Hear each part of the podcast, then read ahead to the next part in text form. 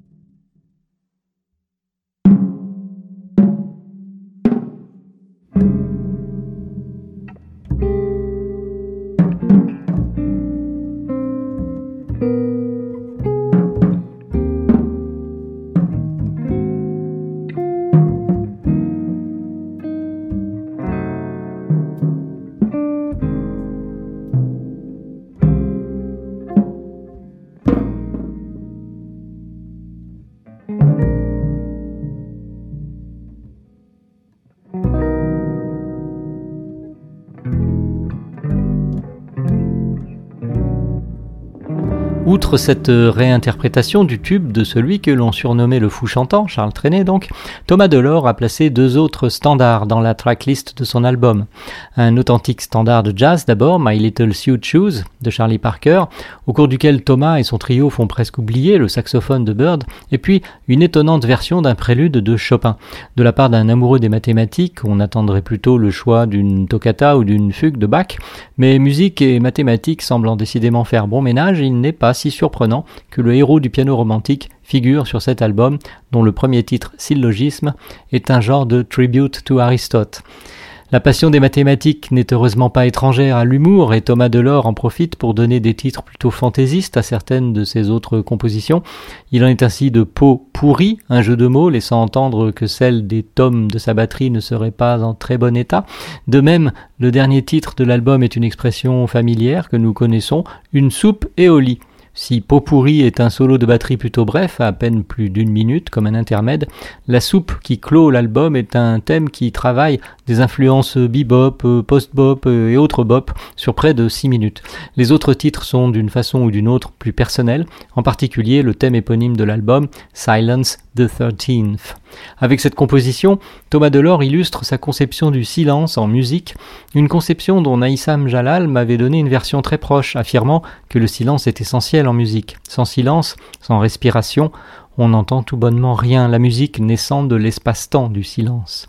Si comme le disent les critiques, de celle de Thomas Delors, toujours élogieuse depuis son précédent album The Swaggerer, ce musicien est un rythmicien, mélodiste, coloriste, il est donc également mathématicien, ainsi que le titre que nous allons écouter pour nous séparer va nous le confirmer. Il s'agit du déjà cité syllogisme que Thomas Delors présente lui-même ainsi.